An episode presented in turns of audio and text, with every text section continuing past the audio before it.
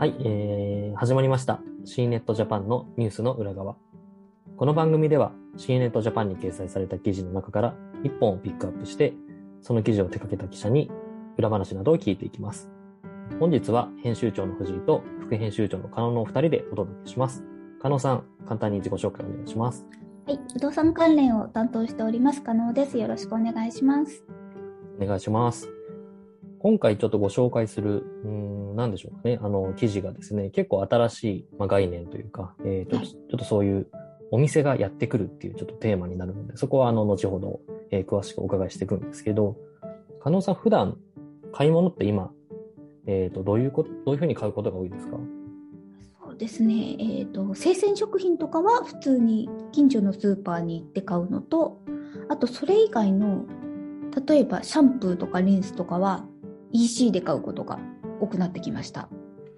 あ、もう、そういう日用品も結構 EC で買うようになってき買っちゃいますね、最近は。なるほど。まあ、まあ、そうですよね。便もう買うもの決まってたらそれで全然いいですよね。便利ですね。うん。一時期はこうダッシュボタンとかもありましたけど。あ、そうですね。はい。ありましたね。今はもうなんか結構家電に組み込まれ始めてますもんね。あ、そうですね。私はそうですね。うちは結構まだ食品もシャンプーとかも一緒にまとめて、なんかこうスーパーとサンドラッグこうはしごして買うみたいなことがまだ多いかもしれないですね。でただ一方でなんかこう本当に、えー、と雑誌とか、あとデジタル製品とかもそういうものはもうはい、もう完全にちょっとお店には行かず EC で買っちゃうっていうのが、うちは当たり前になっていて、はい、結構何でも Amazon とかヨドバシとかで買っちゃいますね、オンラインで。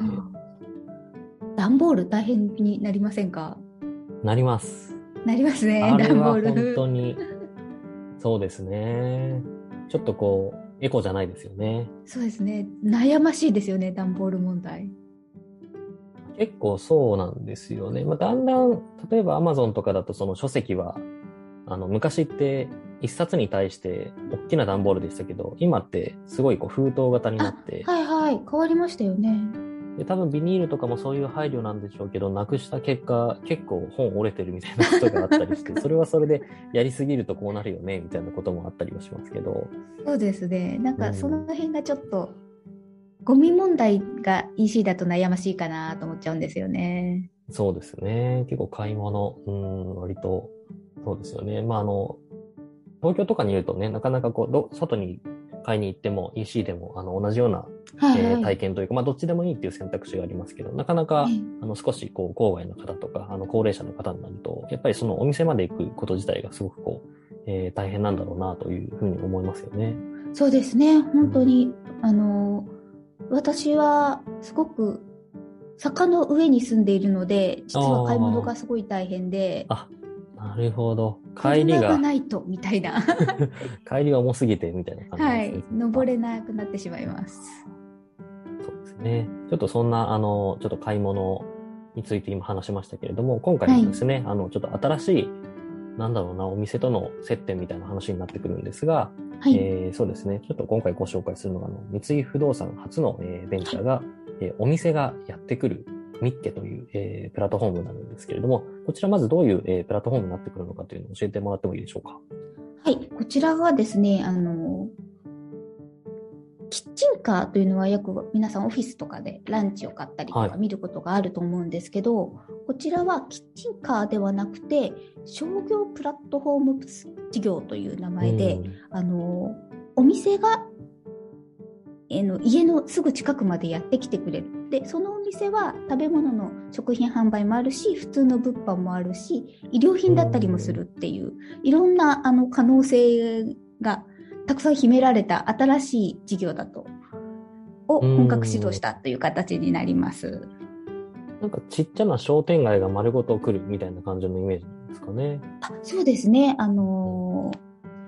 実際にあの今ですねちょうどクリスマスマーケットというのを豊洲でやっていてそちらを見させていただいたんですけど、はい、本当にまさしく商店街が丸ごとやってきたっていう感じですごく楽しかったです。あそういうこうある程度なんでしょうか自由に歩けるようなスペースがある、えー、マンションのちょっと脇の部分とか、はいはい、なんかそういう場所にその車両が何台か来て、はい、まあ、そこでこう通りすがりの人が買ったりできるみたいなイメージですか？そうですね。まさしくそんな感じで。で、あの、普段来ない希少性のあるお店とかも出ていたりするので、なかなか買えないあのお菓子が買えたりとかしていて、はい、すすごく、えー、楽しかったですね、見ていて。なるほど。最近結構キッチンカーのプラットフォームとか増えてきてますけど、それとはまたこう違ったアプローチでこう、物を買ったりとかサービスを受けられるっていう感じの、まあ、形態が出てきたっていうことですもんね。あ、そうですね。あのー、実際にえーと、物販で物を売るっていうのも一つのあの手段として使えると思うんですけど例えばお客さんと接点を持ちたいマーケティングの手段でも使えるっていうのがあの面白い点かなと思います、はい、なるほど。確かに。ちなみにその取材された日はどういう、えーと、お店が出られてたんですか？あえっ、ー、とですね。すごくいろんなものがあったんですけどドイツのお菓子の専門ブランドとかあと京都にあるお菓子、えー、和菓子メーカーですね、はい、が出ていたりとかあとお箸の専門店が出ていたりとか割とあのえこんなものもっていう感じのものも出ていて面白かったです。いいですね、えー、ドイツに京都に。あそうそうどっちも東京じゃないみたいなところもいいですね。そうですねあのちょっと世界旅行的な感じで。うん確かに楽しそうですね。楽しめました。はい。このサービス、あの、えっ、ー、と、昨年ですかね、昨年、あの、弊社が開催した新ネットジャパンライブというカンファレンスで、あの、ご登壇もいただいている、はい、三井不動産の須永さんが、えっ、ー、と、はい、手掛けられているということなんですよね。あ、そうなんです。あの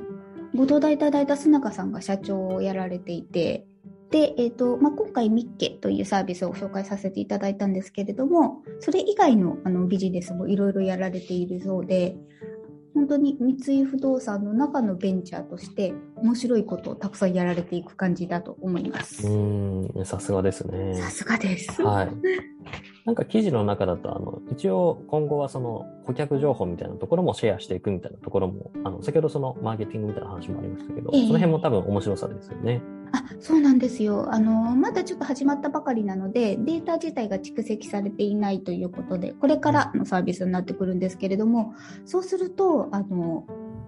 例えばお店にあったルートと時間帯で出店場所が決められたら、すごく効率的にあの、回れますよね。それは車ならではの強みというか、でそこにかなり時間を割かれているあのお店の方も多いと思うので、はい、あのそういう事業のシェアみたいなものがすごくうまく回ってくると新しいビジネスになるのかなってすごく思いました。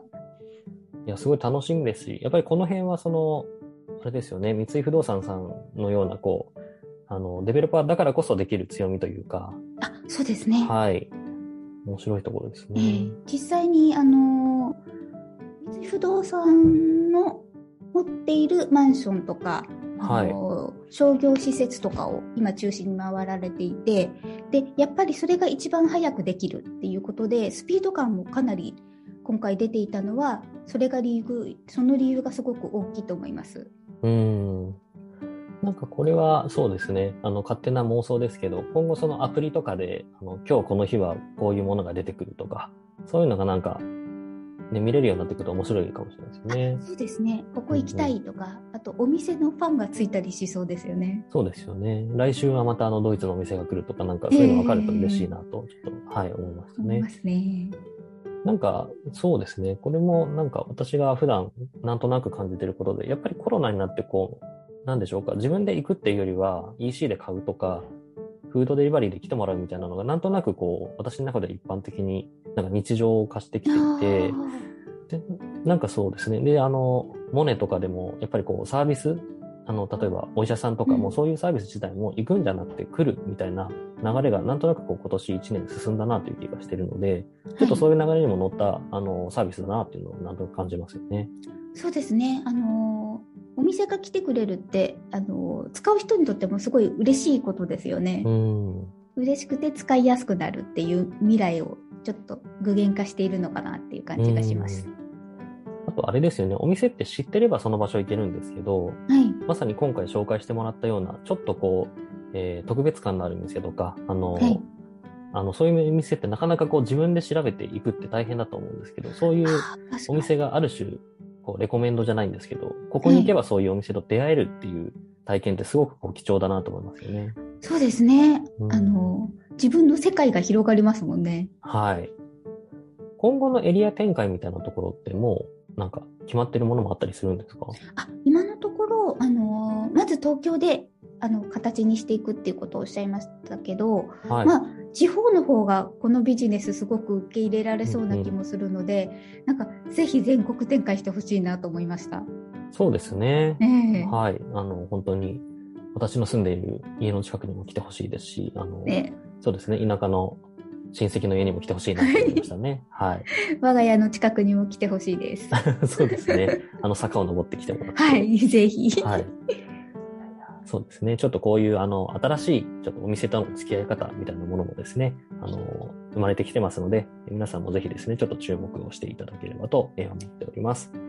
はい。では、加納さん、今日は、えー、ありがとうございました。ありがとうございました。